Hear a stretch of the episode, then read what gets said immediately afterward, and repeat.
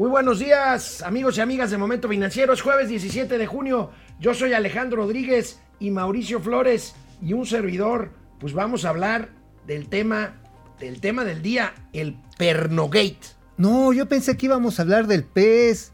Partido, Ah, ese- ese es un encuentro sexual. sexual.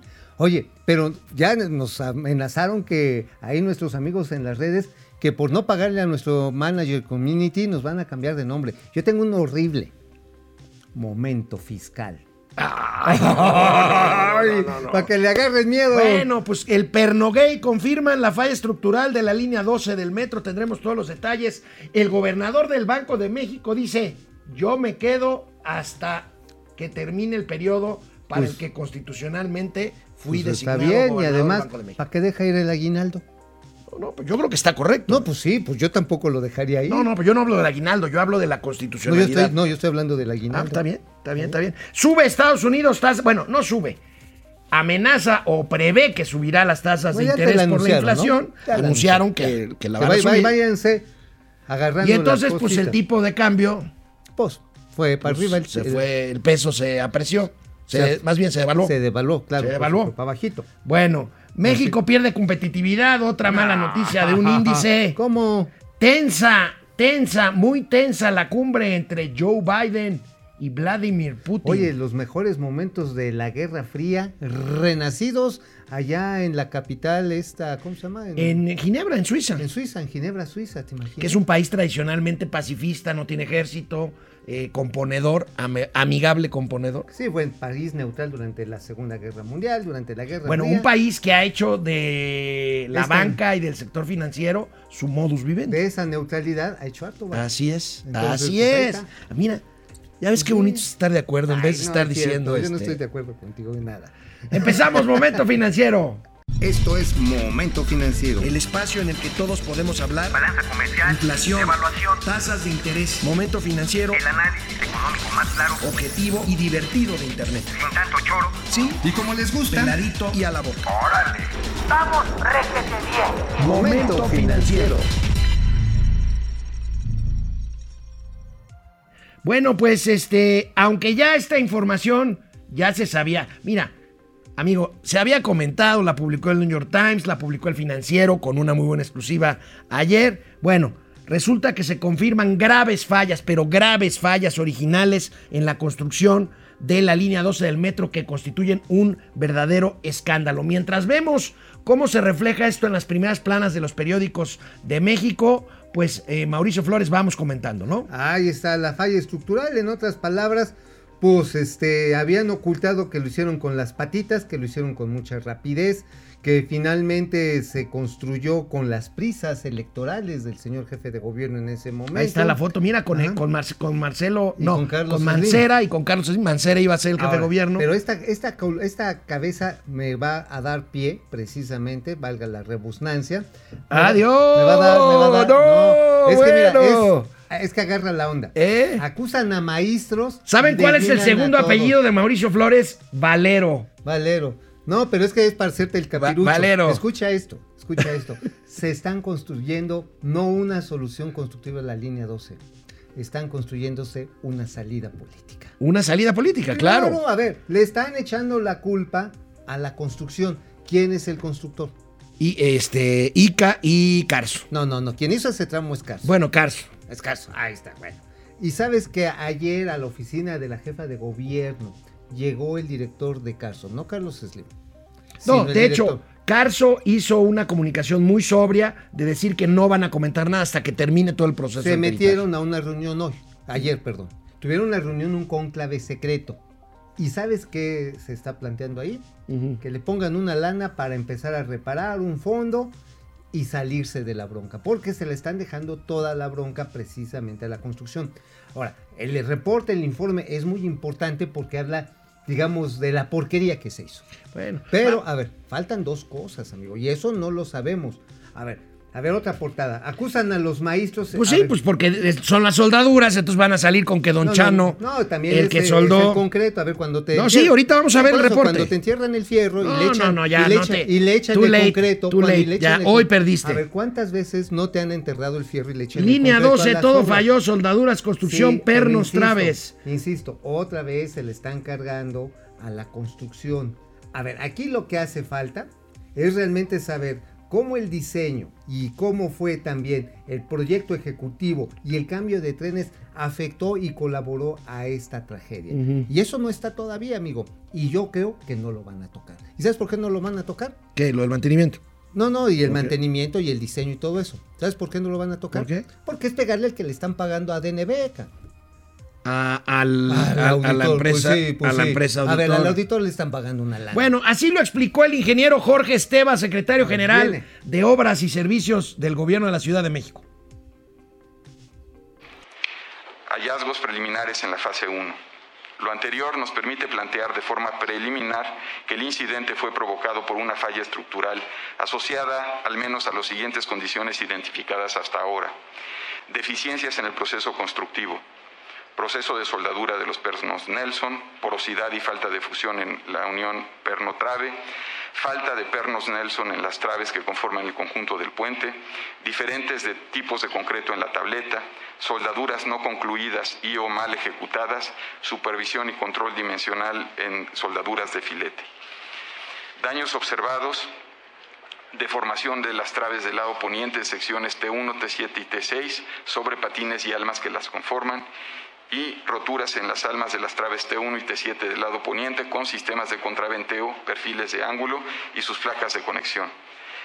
Derivado de la revisión física y documental, operativamente la línea 12 venía trabajando en condiciones normales, de acuerdo con sus protocolos o programas de traslados y como parte de sus actividades preventivas. Se cuenta con las evaluaciones de condición de las ruedas metálicas. Los componentes de las vías, rieles, gabinetes y motores de interruptores se, observan en condiciones normales, cumpliendo con los protocolos de mantenimiento rutinario, de acuerdo con la inspección visual en el área analizada. Y son preguntas. ¿El diseño ha sido apropiado para el sistema de la línea 12? ¿Cumplieron los materiales de construcción con lo que ri- requerido por el diseño? ¿Cumplió la ejecución de la construcción con lo que requerido por el diseño? Y otros factores posiblemente contribuyentes, tales como la operación, reparaciones y rehabilitaciones. A ver, aquí lo que están poniendo en relieve es precisamente la porquería que se construyó. Lo que no está expuesto es por qué se tomaron estas decisiones Claro, tan por la prisa. Por la prisa, pero también Por, por, fallas, dices en por el el- la proyecto lana. Ah, la Ah, lana, la bueno, que ahí claro. tiene que ver Mario Delgado. Ah, ahí Es- la a ver, vamos a ver, mientras seguimos explicando, vamos a ver este video de un arquitecto muy, muy, este, prestigiado. Así se hacen las soldaduras de los pernos. Del perno Este, Nelson, mira, así como es como te lo pegan perforando, es autosoldable, como le dicen. O sea, te lo meten bien y ¡pum! Te dan el llegue.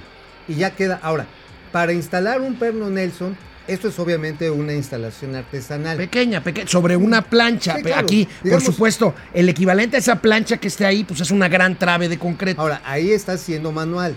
Los pernos Nelson en construcciones como la de la línea 12 se hacen a través de una máquina. Así es. Es una máquina. Este solamente es una prueba, Sí, digamos, claro. de laboratorio. Sí, sí, sí. Ahora, vamos a ver la siguiente imagen, que es fija, porque es lo que decías tú que pone reforma, que es el ejemplo B, los pernos que debía de tener esa plancha y los pernos que tenía. Pues nada más le echaron, pues ahora sí, ¿dónde quedó la lana? A ver, Es- porque está- aquí- es que ese es el problema. Es un escándalo. O sea, se necesita una auditoría, no solamente físico, sino también financiera. Regresamos con este mismo tema con el ingeniero Mauricio Flores Valero después de una pausa. Hola Internet, ¿cómo están? Aquí, pues con este tema, ahora, ahora somos ingenieros. No, no, no. A ver, Oye, decía, Fabricio- decía ¿viste el Fa- Fabricio, Fabricio Mejía, pero ¿viste lo que te contesté? No, no Fabricio vi. Mejía, que es uno de estos lambiscones, dice, ya salieron los dentistas a opinar sobre ingeniería Ah, estructural. ¿ya sabes por qué preguntó eso? Y le, Porque a él le gusta quitar el frijolito de la lengua. y le contesté, no, no han salido, pero los lambiscones del régimen sí ya salieron. Ya sale, no, sí. Es que este cuate, mira, era un buen escritor. No, no, pero además lo Pero, acusan de, de plagio. Lo acusaron, Ah, ah, lo acusaron de plagio de una obra. Sí, es cierto, es un ratoncito de Sí, biblioteca. sí, sí, sí, sí, Fabricio, bueno. abrazos, no Carlos. Santoyo, Jere- Jerez, Pili Sáenz, hola hermosos comentaristas Ay, financieros. Es jueves, ya huele a fin de semana, listos para escuchar los besos al tío Alex y a Mau. Gracias. Fidel Reyes Morales, buenos días, Hut Clut y Fester de las finanzas. Tantos golpes de pecho de la jefa de gobierno de la CDMX por el artículo de New York Times para que el dictamen dijera lo mismo. Es justo lo que dijo el New York ojo, Times, ¿eh? Insisto, es el primero.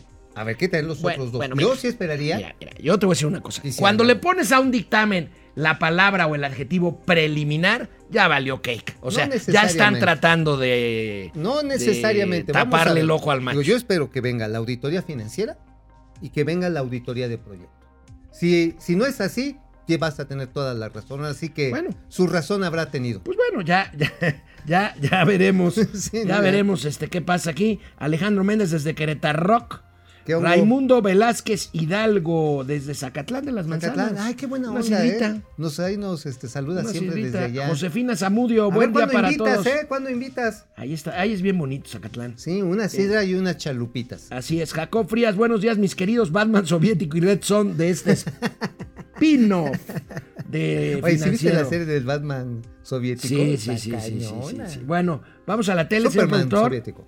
Vamos a la tele. Bueno, amigo, pues la jefa de gobierno, Claudia Sheinbaum, dio a conocer eh, ayer la formación de un comité de expertos de alto nivel que quiero comentar contigo eh, para un proyecto de rehabilitación de la línea que va por el, eh, de- el- el comentario que tú acabas de hacer. Claro. El chiste es llegar a un acuerdo, patear el bote lo más posible, pero también volver a poner a funcionar construirse una salida. La, la, este, la línea 12, ¿no? Pero vamos a ver qué dijo Claudia Sheinbaum ayer.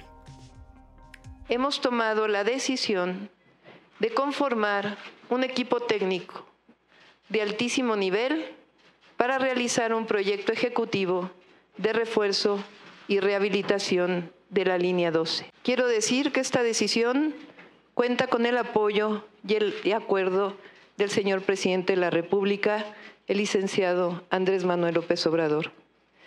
Este comité técnico de refuerzo y rehabilitación para la línea 12 está conformado por los siguientes expertos. Doctor Sergio Alcocer Martínez de Castro, el doctor Bernardo Gómez González, el doctor Raúl Jean Perillart, doctor Juan Manuel Mayoral Villa, ingeniero Rubén Alfonso Ochoa Torres y el ingeniero José María Riobo Martín. Ellos deberán presentar en un mes este proyecto ejecutivo. Oye, me gusta la idea de que esté Riobó porque va a llegar a la conclusión de que el metro entre sí se repele.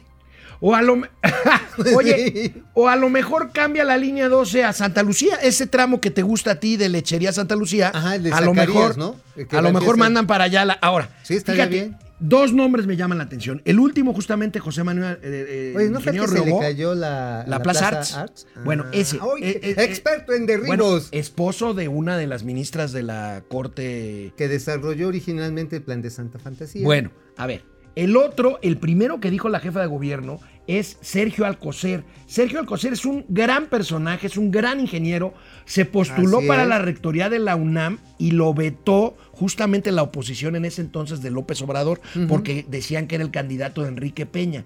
Y es una gente muy cercana a José Antonio Mid. Me llama mucho la atención. Es un ingeniero de primera y es Pues un bueno, tipo de primera se dieron cuenta, decente. y ahí ya- está. Quizás ya se dieron de cuenta que requieren a alguien serio, pero como para modularlo en los estilos de la 4T, pues le metes la basurita. Bueno, bueno, ¿No? ok. Digo, Oye, y Marcelo Ebrar, Marcelo Ebrar. ¿Cómo se quitó el? Marcelo Ebrard se, ma- se, se mandó. Se ma- bueno, sí se- se mandó con un documento en donde, pues bueno, es que Marcelo Ebrard no tiene para dónde hacerse. La verdad, políticamente ¿Ya está esto muerto? es verdaderamente catastrófico para Marcelo Ahora. Ebrard y manda un documento, amigo, Ay, en donde, pues bien básicamente chafa. lo que dices, oigan, también chequen el mantenimiento, ¿no? También chequen los periodos de, Miguel Mancera y de Claudia Sheinbaum. Mancera, volteen a ver a Mancera. Ahí está el documento, miren, volteen a ver a Mancera, por favor, ahí está. Dos hojas. Posicionamiento, un término muy Bueno, panista. No, mira, el posicionamiento también cabe en el Kama Sutra, para pronto, ¿no? O sea, está así como de, de este avestruz mirando al precipicio. Eh, lo que estamos viendo es que, pues, chéquense todo, lo hicimos bien. después de la carta que le manda al New York Times diciendo es que no me hicieron caso, casi casi concluye el señor canciller que el desastre nunca ocurrió. Sí, prácticamente, no, no es cierto, no hay tal problema. Bueno, ahí tienen la Oye, carta de, de, de- ¿Sabes de cuál es una Ebrard que clama que ¿Sabes vean cuál es una solución que están viendo? ¿Cuál? A ver, ahora sí. En términos ingenieriles y de construcción, es poner una trave, una columna, perdón, entre cada trave. Esto dobla, ahora sí, dobla el fierro en, do- en su capacidad de resistencia. Ahora, la cosa es dónde vas a meter estas columnas sobre la avenida Tláhuac, que pues es muy sinuosa. Pues precisamente es No, parte del problema y- de ese tramo de la línea, ¿no? Si lo puedes, lo pones en los claros. es- Claro es el punto en el que entra una losa y se encaja la otra. Si lo pones en medio, muy probablemente sobre ese ducto, en ese punto, haya una avenida, alguna calle que cruce por debajo de esos puentes. Bueno, pues vamos a ver. Se va a armar la de Cristo. A ver, ¿y qué onda con Carlos Slim, amigo? Porque de entrada, a ver, ahorita comentas qué onda con Carlos Slim, porque de entrada, y vemos esta nota, de entrada las acciones de Carso, de la constructor, del grupo Se de Carlos Slim, abajo. se fueron para abajo. Fíjense lo que tiene que ver, comentábamos la otra vez el caso un poco más frívolo, pero no menos importante en términos de dinero de Coca-Cola. Ahí tenemos, Carso pierde 3.144 millones ¿Por qué? en un día. ¿Por qué? ¿Por qué? Pues por un tema reputacional. No, no, es no es un tema, reputacional, es no, un no, tema no, reputacional, amigo. No, no me Eh, vengas con esas reputaciones. No, no, no, No, no, no, no. no, a ver. El tema es que con esto, primero, va a tener que formar reservas para una eventual reparación del daño.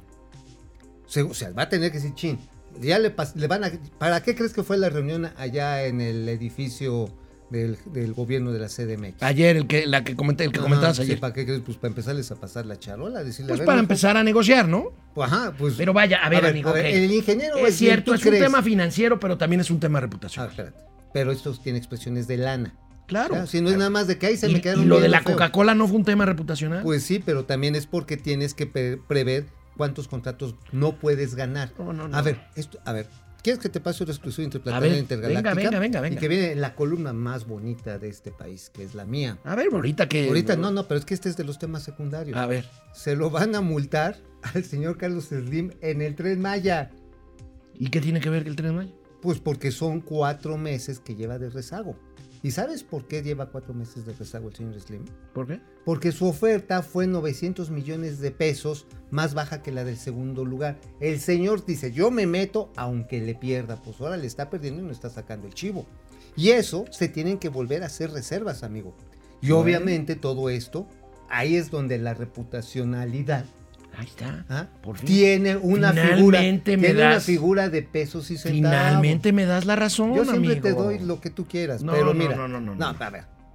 Pero lo que tiene, mira, a ver, la ración diaria de este programa. La razón, no la, ración. La racionalidad, porque yo te la raciono. No, no, no, no. a ver, no, la no. racionalidad de esto es que si te pegan en tu capacidad de generar ingresos o tienes que generar una reserva para pagar daños, te pega en el balance. Está bien, está bien. De acuerdo. ¿Ya? Va, va. Ya, estamos, Bueno, ya estamos de acuerdo. El gobernador del Banco de México, el señor Alejandro Díaz de León, salió al paso a los rumores de que había de que si como se adelantaron en el nombramiento del gacho. secretario actual de Hacienda, Arturo Herrera, eh, para que renuncie el gobernador antes de diciembre, que es cuando le toca irse, dice no. Yo soy institucional, yo cumplo mi periodo y vamos a ver lo que comentó. Él se queda ahí con su equipo que dice que es muy bueno.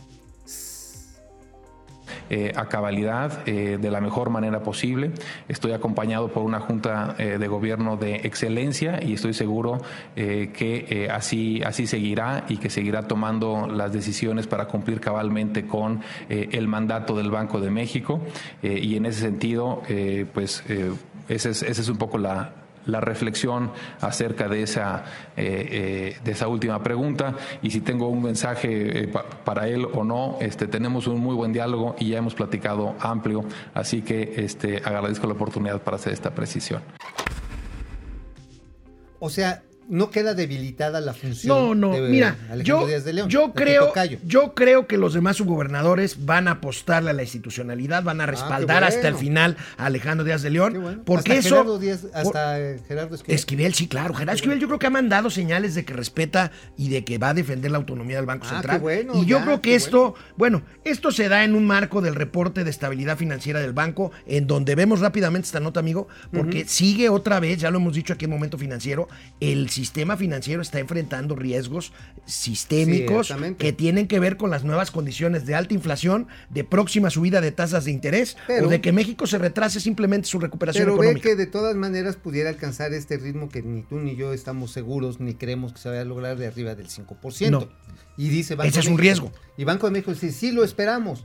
Híjoles, oye, simplemente las vacunas, que es la gran solución, ¿cómo va de atrasada? Pues vamos en 20%.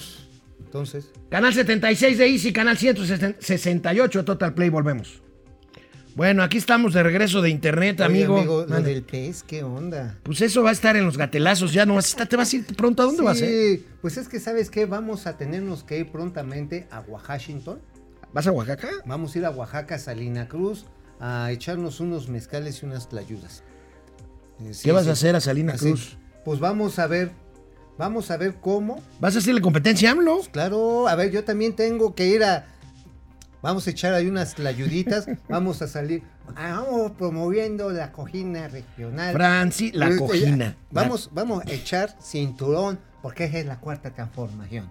Francisco Guerra, empiezan los avisos de riesgos del sistema financiero Sí. por Banjico, esto junto que seguimos teniendo un presidente que sale todas las mañanas a justificarse culpando a los demás en vez de tener sí. resultados positivos. Pues sí, es lo Ángel, ¿no? Ángel González Mosqueda, buenos días desde Tijuana. Depredador Mercenario, por cierto, una aportación de 100 pesos para el Internet del momento financiero de parte de Pili Sainz. ¿Cómo que de parte de Pili Sainz? ¿Y tú No, qué? No, pues déjalo, pues que Pili es la que, Que mueve se la ponga lana. también. No, eh, eh, Pili es la que mueve la lana. René Franco, excelente jueves para ambos Masters de Masters. Gracias, mi querido René. Francisco García, buen día. La línea 12 se construyó con prisa, sin anteproyecto y con fines políticos, así como dos bocas, Tren Maya y Santa Lucía. Tómela, barbón. ¿Cuánto a que en el Tren Maya sí hay proyecto ejecutivo? No, bueno, Ajá, sí. en el metro también había proyecto ejecutivo. De que estaba mal es otra cosa. Ah, ahí depende de la Por supervisión. Dios. Pero ¿cuánto a que sí hay proyecto ejecutivo? Es que en todos Es que hay proyecto ejecutivo. No, no en todos. La diferencia es que A esté ver, bien en o mal dos hecho. Bocas, en dos bocas empezó sin proyecto ejecutivo.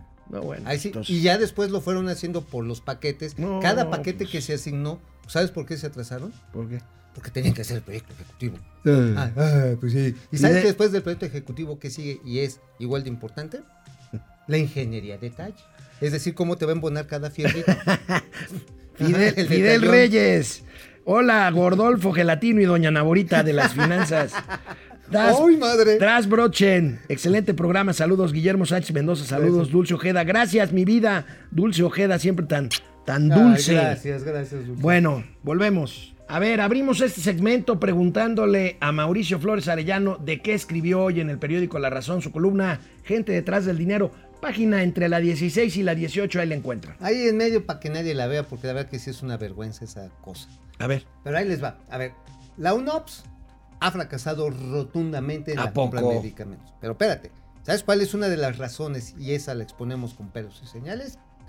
El odio presidencial a una empresa, PISA, la, la- la empresa decana y decanas de la farmacéutica mexicana, 75 años. De la vetó desde que llegó desde materialmente. que llegó. ¿no? A ver, PISA pudo haber proveído, proveído. Proveído. perdón, no provido. eso es Proveído. como- Es como. No, no, no, ya, a ver, ya. A ver, a ver, pudo haber provida. No, pudo haber, Proveído. pudo haber abastecido. Ya, Ok. quitémonos del problema. Abastecido prácticamente el 90% de los productos que no pudo comprar UNOPS en el mercado internacional. Ahorita andan mendigando que si lo compran en Corea, que si lo compran en China. Y no lo van a encontrar ni al precio ni en la cantidad, ¿eh? Porque ahorita todos esos países, mira, tienen gua- resguardadas sus reservas médicas, porque ya viene el invierno. Pero a ver, el Y Pisa estaría lista ahorita para decir, Sí. te perdonamos, éntrale, estaría Sí, lista. claro, pues tiene. Pero no la van a perdonar. Por supuesto que no. Son los frutos del rencor. El rencor contra Ahora, ¿qué Pisa, le hizo Pisa al presidente de la República? Pues nada más que- poner en su lugar a Carlos Lomelí. Su amigo que fue delegado en Jalisco. Así es. Que después que quiso ser gobernador. Que, Y que es competidor bueno, de Pisa. quiere ser gobernador, ¿no? Sí, todavía es, pide, es suspirante. Lomedic, que es una empresa que tiene una bronca directamente con Pisa. Y esto Pero no que eran diferentes, amigo, en la 4 son peorcitos, porque a ver, aquí, y eso se los ponemos ahí, está afectando de entrada, de entrada 53 millones de personas que antes recibían servicios y medicamentos a través del Seguro Popular. Y ahora es Que el si quien era sabe. seguro y si era popular. Y ahora es el quién sabe. Y quién sabe qué mayo Bueno, desea eso. bueno, ahora, bueno. ¿y sabes después en qué nos está pegando? En que la gente desesperada porque en las clínicas públicas no encuentra los medicamentos, empeña hasta la palangana y va a comprarlo a las farmacias privadas. Y eso está provocando desabasto en las farmacias privadas. Está bien. Entonces, este es el fruto. Bueno, más amigo, antes, antes de que te vayas, porque te vas a tener que retirar, Vámonos, también vámonos. platícame por qué las importaciones hacia México de granos básicos y oleaginosas Híjole. han crecido casi 14% al mes de mayo de 2021. Están creciendo de una manera ¿Por qué? increíble. Soya, frijolitos, ¿qué otra cosa? Están sorgo. Sorgo, sí, sorgo esto, por la sequía. por la sequía. por la sequía y la pérdida de productividad que viene asociado y también por la reducción de los paquetes tecnológicos que se le ha dado los recortes presupuestales a la Secretaría de Agricultura y Desarrollo uh, este, terri- bueno, no es SEDATU, Desarrollo No, no, no, Agrario. Se- Secretaría de. Agricultura y Desarrollo Agrario. agrario, sí, Te- sí, me mandaste sabe. una imagen que queremos poner aquí. Nada más, eh, por favor, dinos la fuente. Mira, la fuente es de nuestros amigos de pues los consultores de mercados agrícolas, el grupo consultor de mercados agrícolas, Juan Carlos Anaya, nos hace favor de mandarnos de manera pues permanente estos estudios de mercado. Y bueno, ustedes ven cómo brincan en, toda, en todas las variantes, incluyendo el trigo, se me había olvidado el trigo. Y bueno, mencionábamos el sorgo y la soya. El sorgo es básicamente para alimentación animal. Obviamente que lo que tiene que ver con maíz amarillo igual. Sin embargo, el trigo y la soya están relacionados directamente con el consumo humano. Es decir, las superficies de riego y de temporal en nuestro país están afectadas profundamente, a pesar de que ya empezó la temporada de lluvias. Oye, ¿y por qué de esto está. no se habla en la mañanera si es tan importante este? Pues porque la gente debe estar más bien enterada que todo es un complot contra el presidente. Ya Y ves, que, y que la culpa 12 y que la culpa la tenemos nosotros. Línea 12 es un complot contra el presidente, ¿no? Este, lo de Manuel Bartlett y Kiki Camarena. Es increíble. Ajá. Ahorita Oye, lo vamos a ver. Ya más falta que diga el presidente que los que le vendieron las casas a Manuel Bartlett, las 28 casas, Quisieron complotar. estaban, "Jo, jo, jo, jo, Nos van a vender- comprar. Le vamos a vender estas casas a Manuel Bartlett para cuando sea director de la CFE. Pues vamos tienen, a hacerle un complot. Ahí tienen el caso de la importación de granos por la sequía que hay en nuestro Amigo, país. ¿y esto Ayer, nada más en qué va la consecuencia.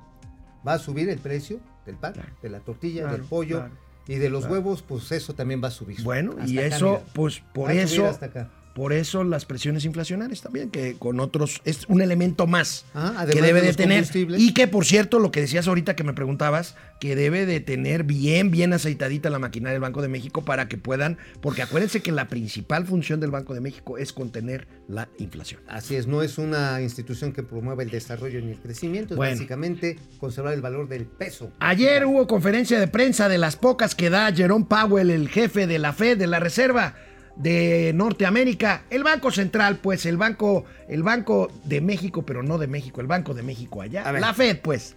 Y aquí tenemos la el Banco nota. de México, que no es el Eh, Banco de eh, México. eh, ¿qué tal, eh? Ay, Para que me entiendan. Oye, oye, esa sí fue una maroma tipo gatelada, gatela, gatelada, sí. bueno. Guas, Fíjate que lomo caíste, precisamente, hermano. y vemos la nota ante el anuncio. Bueno, primero la Fed prevé que, me- que Estados Unidos crecerá hasta 7%, va a crecer una barbaridad.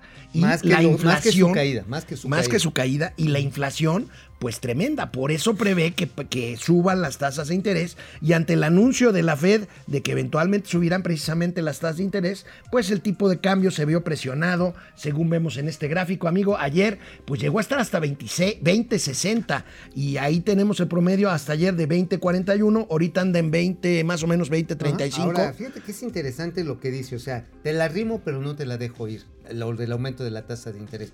O sea, nada más la puso para que la para que le tomes el buque, porque dice, a ver, esto puede subir, sin embargo, no es momento todavía de retirar los estímulos monetarios. O sea, ve, ve la- Vamos a esperarnos. Ajá, pero vela calando. No, pues, Ve, ve tama- ve viendo el tamaño del tiburón. amigo, explícale a la, a la gente que amablemente nos ve, en lugar de decirle guarradas, Ay, ¿qué ay, significa ay, esto? ¿Qué significa esto en términos de lo que va a ocurrir en los próximos meses con inflación y con tasas de interés? Pues en tasas de interés lo que va a suceder es que el costo del dinero se va a encarecer y probablemente esto vaya a ser más lenta la recuperación de entrada en Estados Unidos. Ajá. que a lo mejor no llegan al 7, sé que dicen. Es probable ¿eh? que no Y, lleguen. yo di- y nosotros no vamos a llegar al 5. No, por supuesto, porque si la gente empieza a tener más caro el crédito en los Estados Unidos, a lo mejor no se anima a cambiar el carro, a cambiar la cocina, a hacer las reparaciones en la casa. Y obviamente esto le pega a los proveedores mexicanos, que somos muy importantes. El presidente de México se refirió esta mañana en Palacio Nacional, Salón Tesorería, al tema del tipo de cambio, que es una de sus grandes obsesiones, Pero que aunque no necesariamente tengan que ver con no las decisiones que él tome. Bueno, tampoco otras cosas controla, pero bueno. Hasta ahora ahí vamos. Ayer por una situación externa se depreció el peso. De todas maneras, eh, en el tiempo que llevamos en el gobierno, no ha habido eh, una devaluación. El peso está prácticamente igual con relación al dólar de cuando iniciamos el gobierno. A ver, perdónenme, pero discúlpenme en Palacio Nacional. El tipo de cambio está relacionado en todas sus variables con factores externos. Con todas. No nada más en este caso. Con todas. Eh, Depende, depende. Bueno, del- hoy dijo una verdad. Ahí Luisito Estrada de estar Ah, echando, echando Oye, ver, al, al- Esto, ¿sabes qué? Hay que ponerle un marco de oro y llevarla a San Lázaro, porque una verdad en una mañanera es una joya. es- Oye, está amigo, otro índice donde México se rezaga. ¿Dónde? Tratamos ahora el índice de Instituto para el Desarrollo Gerencial, el IMD, por sus siglas en inglés, que es un instituto con sede en Suiza. Vamos a ver estos datos. ¿Qué Pierde dice? México dos lugares en el índice de competitividad. ¿Qué quiere decir mientras vemos esto? ¿Qué quiere decir el índice de competitividad? Bueno. el más bajo en 24 años, amigo. Pues Esto. desempeño económico, eficiencia empresarial, eficiencia gubernamental e infraestructura. Y básicamente quiere decir que no es un buen lugar para meter tu dinero. Eh, tenemos el ranking en qué Que hay lugar mejores quedamos? lugares, hay Ahí mejores lugares. En el Abajo, abajo, abajo, 53. abajo. 53. Uh, uh, uh. No, bueno, pues mira. Pero vamos bien. Vamos bien, no, en México está trayendo harta inversión, dijo la tía Tatis. Ah, claro, nada más que se equivocó de cifra. Agarró la tabla al revés, cayó menos 30%, no subió 10, perdón, tía la Regresamos a Momento Financiero después de una pausa. Bye. Mauricio Flores, amigos y amigas, no sabe perder. El, el productor de esta emisión le hizo notar por el chicharito que tenemos aquí, pues el autogol que se metió hace rato con el tema del valerianismo. eh, Valero. Ahí está Mauricio todavía.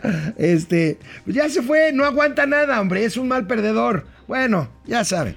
Eh, ya hasta se regresó, fíjate. Bueno, vamos a ver quién más está por aquí. Eh, Fidel Reyes Morales, Das Brochen, Guillermo Sánchez Mendoza, Dulce Ojeda, ya la había saludado. Juan Munguía, Gatelazo de Mauricio. Pues sí, por eso se fue. Viuda de López Obrador. Ah, caray, qué buen nombre este. Es evidente, público y notorio que hay una campaña de desprestigio contra Bartlett. Ahorita vamos a hablar de eso. Es un gatelazo. Francisco Guerra, ya tengo mi aportación lista. Tengo una tarjeta de la serie Prime Time del 91 de Joe Montana autografiada y dos pepsilindros en condiciones magistrales. No importa, aquí se aceptan también donaciones en especie. De regreso del corte, vamos con todos los que están, muchísimos en YouTube. Quédense aquí con nosotros, seguimos en la tele. Bueno, seguimos aquí en Momento Financiero. Se tuvo que ir Mauricio Flores. Yo tengo el gusto de quedarme aquí con todos ustedes. Ya ves el rajón de Mauricio, cómo se las gasta. Pero bueno, aquí seguimos. Ayer en Suiza. Ayer en Suiza, en la bella ciudad de Ginebra, ahí a orillas del lago Lemac, hermoso lugar. Bueno, pues ahí se reunieron Vladimir Putin con Joe Biden, los presidentes de Rusia y Estados Unidos, una reunión tensa, una reunión llena precisamente de expectativa por parte del, mundo ante una eventual guerra fría, que dice Biden que no la habrá. Vamos a ver las imágenes mientras seguimos comentando aquí. Aquí vemos a los dos presidentes pues saludándose. La diplomacia, la diplomacia así es. Bueno, pues se dijeron de todo durante tres horas, hablaron de los disidentes de Rusia, eh, Putin re, reviró con el tema racial del, del eh, asesinato de George Floyd, en fin, se tiraron de todo, pero bueno, Estuvieron reunidos, les repito, casi tres horas y ambos dijeron que la reunión fue constructiva, por supuesto, diplomáticamente. Sin embargo, es obvio que hubo tensión. Eh, Biden, Biden fue más allá en la conferencia de prensa y a la pregunta de si confiaban, de que si confiaba él y su gobierno en Vladimir Putin, contestó que no es cuestión de confianza, sino de interés propio y verificación. Así lo dijo. Now that you've talked to him, do you believe you can trust him? Look, this is not about trust. This is about self interest and verification of self interest. That's what it's about. So I uh, virtually uh, almost, almost anyone that I would work out an agreement with that affected the American people's interest, I don't say, well, I trust you, no problem. Let's see what happens. You know, as that old expression goes, the proof of the pudding's in the eating. We're going to know shortly. Miren, esto yo creo que resume muy bien el tono de la, de la tenso de la cumbre. This is not about trust, dijo el presidente Joe Biden. Esto no es cuestión de confianza. Se trata de intereses, se trata de defender. Y bueno, pues una guerra fría, dice Biden que no es necesaria una guerra fría porque ahí Putin tiene a China. Entonces, bueno, las cosas, las cosas están bastante tensas. Hay un avance concreto, concreto, yo creo que no llegaron más que a un acuerdo. Los dos embajadores, tanto el de eh, Estados Unidos en Moscú como el de Rusia en Washington, eh, habían dejado eh, ya las sedes diplomáticas, acordaron los dos presidentes que ambos regresen a sus instalaciones, a sus sedes diplomáticas. Y bueno, pues el primer encuentro de esta que será una tensa, tensa, muy tensa y larga relación entre Vladimir Putin y Joe Biden. Joe Biden dijo que Estados Unidos no dudará, no dudará en responder cualquier ataque de Rusia y hablaron también de los hackers. Hablaron también de las acusaciones en contra de los rusos de meterse vía informática a las elecciones en Estados Unidos. Eh, Putin dijo que eso era una disparatada y Biden insistió en acusar de intromisión informática. En fin, ahí está esta cumbre, esta cumbre que veremos por lo pronto. Regresan los embajadores a los respectivos países y vamos a ver cómo sigue funcionando. Joe Biden está haciendo política internacional. Putin tiene muchos años haciéndola. Recuerden pues su intromisión en el conflicto de Medio Oriente, eh, su pacto con Turquía, eh, su eh, invasión a Crimea para la salida hacia el mar. En fin, Putin ha hecho política internacional, política exterior desde hace muchos años. Joe Biden empieza a ejercer pues aquel, aquel viejo poderío de Estados Unidos que Donald Trump pues lo, lo orientó básicamente hacia la política interior, olvidándose de la política exterior. Y aquí está Joe Biden encargándole, por supuesto, a Kamala Harris otras cosas, por supuesto, entre otras, la migración de México hacia Estados Unidos, como lo hemos visto en días, en días recientes. Bueno, ante el paulatino, cambiando completamente, cambiando completamente de tema y de giro, ante el paulatino regreso a actividades eh, e- económicas y productivas en México después del confinamiento por COVID, expertos en consumo, fíjense, ven un crecimiento de 10% en artículos de cuidado personal. Pues el perfumito, el maquillaje para las damas, en fin, esto que cayeron las ventas, fíjense, vamos a ver estas cifras, cayeron las ventas 4,5% en 2020 por la pandemia en productos de cuidado personal. La demanda de maquillajes insisto, para las eh, señoras y señoritas cayó 13.6% y el valor de ventas con este regreso pasará de 189 mil a 200 mil millones de pesos entre 2020 y 2021, un crecimiento de 10%, pero que parece poco. Pero yo creo que el cálculo no está mal hecho. Les voy a decir por qué porque no todos vamos a regresar a las oficinas. Hay muchas empresas que van a mantener el home office y si no, para muestra un botón. Les paso un dato. El sector financiero, que es de lo que nos ocupamos mucho aquí en Momento Financiero, Mauricio Flores y un servidor, el sector financiero y bancario ya emitió datos de que aproximadamente van a prescindir del 50% de los espacios de oficinas físicas que tenían antes de la pandemia, porque se dieron cuenta que mucho del trabajo, sobre todo pues trabajo de gabinete, trabajo de oficina, trabajo de computadora, la gente que lo ha hecho durante año y medio desde sus casas lo podrá seguir haciendo así. Y bueno, vamos a ver, la pandemia no ha terminado, por lo pronto una buena noticia, los los cruceros regresan a Cozumel, como lo habíamos anticipado aquí en Momento Financiero. Ayer arribó un gran, un gran eh, crucero de gran calado a allí al puerto de Cozumel, que es precioso. Y ahí tenemos, se trata del Adventure of the Seas de la empresa Royal Caribbean atracó en el muelle de Cozumel con 1.200 pasajeros a bordo que se bajan, que pasan el día, que consumen, en fin,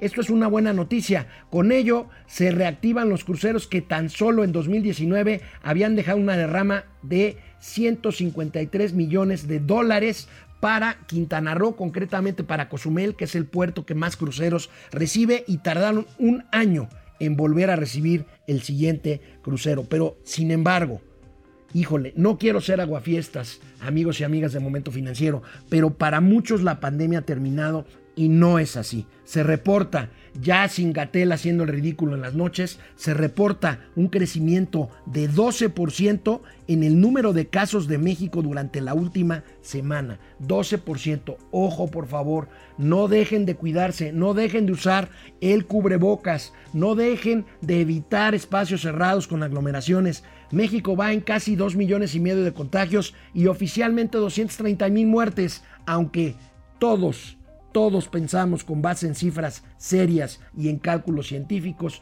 que la cifra de muertos en México ha sobrepasado ya desde hace algunos días el medio millón de personas lamentablemente muertas. Bueno, ya lo habíamos dicho también aquí en Momento Financiero y hoy el periódico Reforma hace una grave, gravísima advertencia sobre apagones de luz que vienen apagones eléctricos que vienen pues por la deficiente política energética, por las fallas en la Comisión Federal de Electricidad, por la ausencia de subastas eléctricas. Tenemos la nota, tenemos la nota de reforma, ahí vienen los apagones, está en riesgo, la tablita esa que ven ahí tiene que ver del lado izquierdo con las reservas eh, estratégicas ante, para atender eh, picos de demanda y a la derecha pues precisamente los picos de demanda pues no se ve, no se ve cómo no se ve cómo se puedan eh, atender las demandas de pico de demanda, sobre todo en época de calor con aires acondicionados, y alertan que vienen los apagones. Y después de tres años y después del corte, les comentaré que de repente México se da cuenta que existen energías renovables que pueden ayudarnos a atender la demanda de energía eléctrica. Volvemos después de una pausa. Estamos, estoy en el canal 76 de Easy de lunes a viernes, 10 de la mañana, canal 168 de Total Play, Momento Financiero, Economía, Negocios y Finanzas, para que todo el mundo, hasta los ambientalistas, les entienda. Bueno, Ale Mus desde eh, YouTube, eh, buenos días Duodinámico, gracias. A Mauri Serranov, Alex Mau, ya es tiempo de renombrar al peje como presidente saliente. Aquí se dijo primero, bueno, realmente a Mauri, eh, lo dirás de broma, o a lo mejor no lo dijiste de broma, pero realmente a partir de la elección intermedia es cuando empieza el declive del poder presidencial, ya la sucesión, se empieza a hablar de la sucesión, el presidente está jugando sus cartas, eh, pues esperan los que eh, conmulgan con él que no se le salga de control el tema de la sucesión presidencial. Ale Mus, espero que ahora sí los enanitos verdes de la 4T no vengan a sabotear el audio en su transmisión, creo que vamos limpios hoy. Esperemos que así sea, Lemus. José Manuel González Ochoa, saludos tíos de las finanzas. A Mauri Serrano también nos propone un gatelazo de la semana, la intermitencia en las transmisiones de momento financiero. Ya páguenle al practicante. No le den ideas que de por sí da lata el niño. Este, Salvador Mejía, ahora resulta que los culpables de la tragedia de la línea 12 fueron los maestros de obra. Chale, tantita madre, pues bueno, no creo que se vayan contra los soldadores, lo decimos un tono de broma, pero realmente el mensaje que, que quieren mandar independientemente del tema político, del sesgo político que platicaba Mauricio Flores, es que son errores, son errores verdaderamente de origen, son verdaderos errores criminales de eh, cosas increíbles que no pueden fallar en una obra de tal magnitud, ya no digamos en una obra menor. Lumaski, Super Jueves Financieros, gracias. Rochi, Francisco García, la jefa de gobierno no encuentra cómo culpar a Mancera por la línea 12 sin quedar embarrada.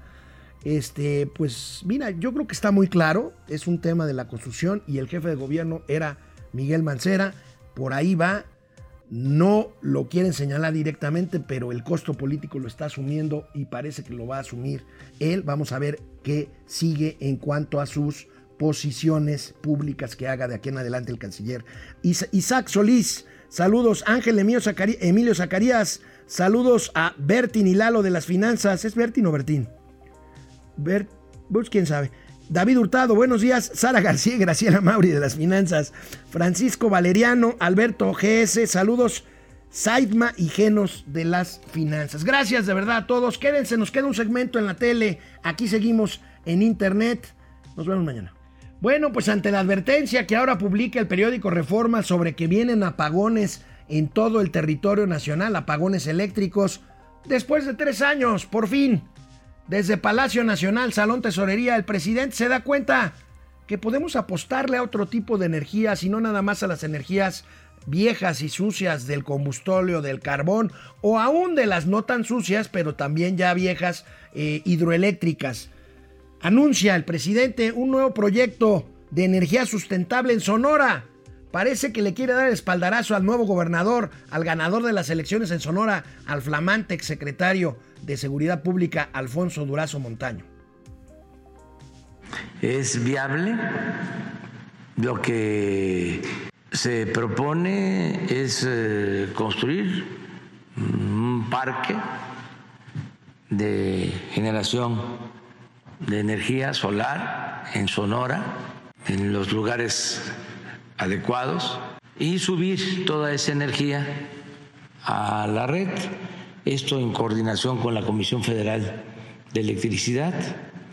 Eh, sería una empresa pública de Sonora para producir la energía y eh, ayudaríamos con el financiamiento, eh, ya sea nacional financiera, la banca de desarrollo, o Banobras. De eso hablamos.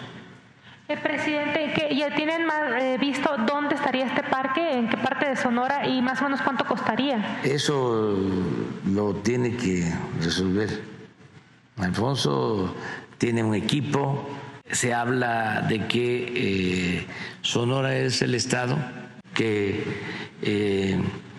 tiene más posibilidades de generación. Bueno, pues tengo una última hora, gracias a Rodolfo Benítez que me lo envía, una última hora, eh, un nuevo apagón, hace unos días hubo un apagón en algunos países en cuanto al Internet. Bueno, un nuevo apagón global en Internet ha afectado, dicen agencias internacionales, este jueves servicios de varias plataformas bursátiles, bancos y aerolíneas. Es el segundo fallo en los últimos 10 días.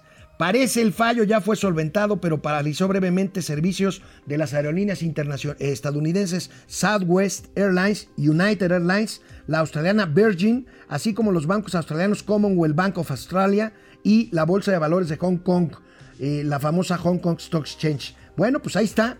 Eh, la falla se habría originado en una empresa proveedora de servicios de Internet, Akami con sede en Massachusetts. Bueno, vaya hablando de apagones. Y bueno, pues vamos a los gatelazos. Los gatelazos del día hoy, los dos primeros son caricaturas, cartones maravillosos que aparecen hoy en la prensa nacional dentro de lo de la tragedia que significa esto. Vean el primer cartón es de Chavo del Toro en El Economista.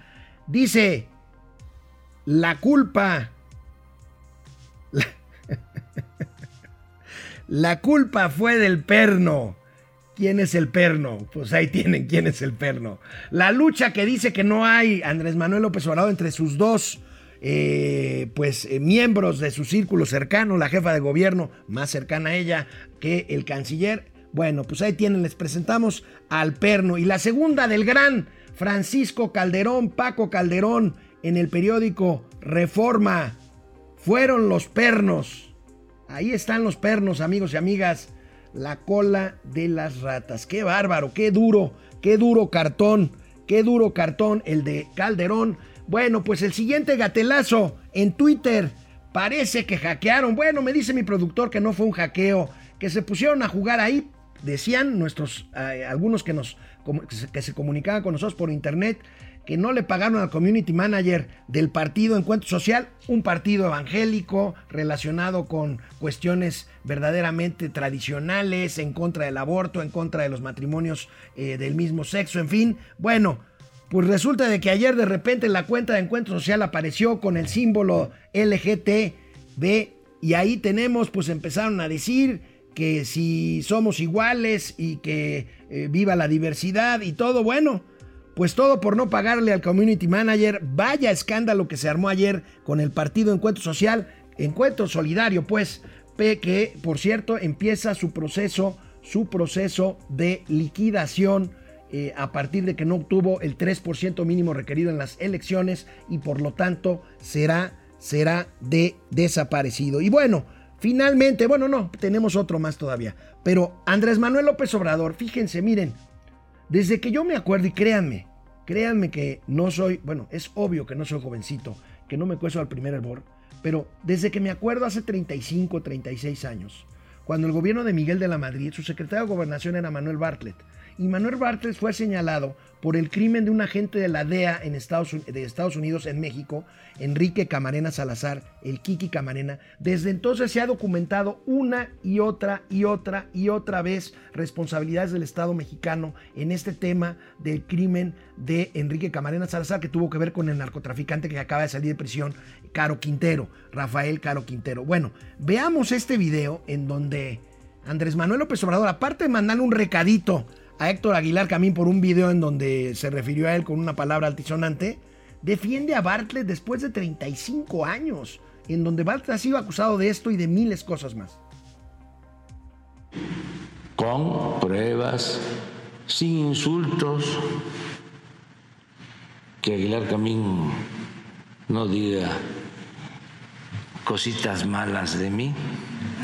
Este que no pierdan el sentido del humor, pero que sí haya debate.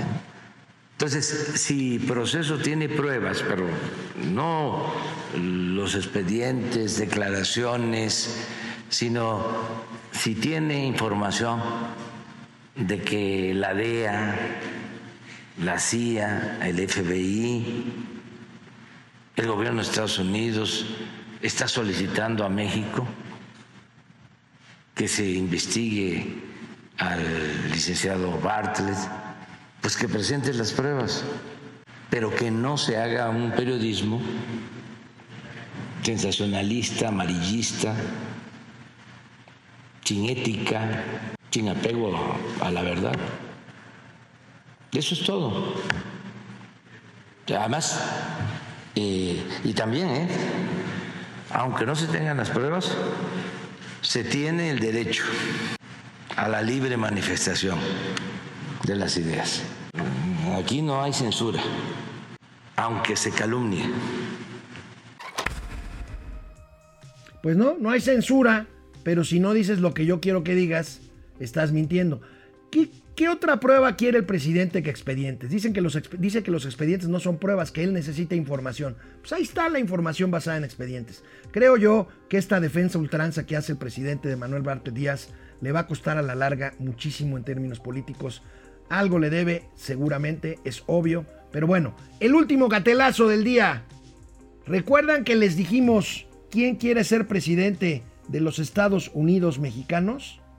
Efectivamente, el señor Gerardo Fernández Noroña. Y como tal, pues si se mete a la cocina, que se aguante al calorcito. Vean este tuit de hace algunos años de Gerardo Fernández Noroña, quejándose por lo que le cobraban en un baño de una gasolinería en Lerma, ahí cerca de Toluca. Bueno, pues el señor, el señor se hizo chis en la coladera y lo presumió en su Twitter. Ese quiere ser presidente de México. Amigos, se fue la semana rápido, mañana ya será viernes y aquí estaremos en Momento Financiero, un servidor Alejandro Rodríguez y Mauricio Flores Arellano. Para terminar bien la semana, les agradecemos de veras mucho el favor de su atención y sobre todo los comentarios que nos mandan muy amablemente. Hasta mañana. Cuídense mucho, usen cubrebocas por favor, esto no ha terminado.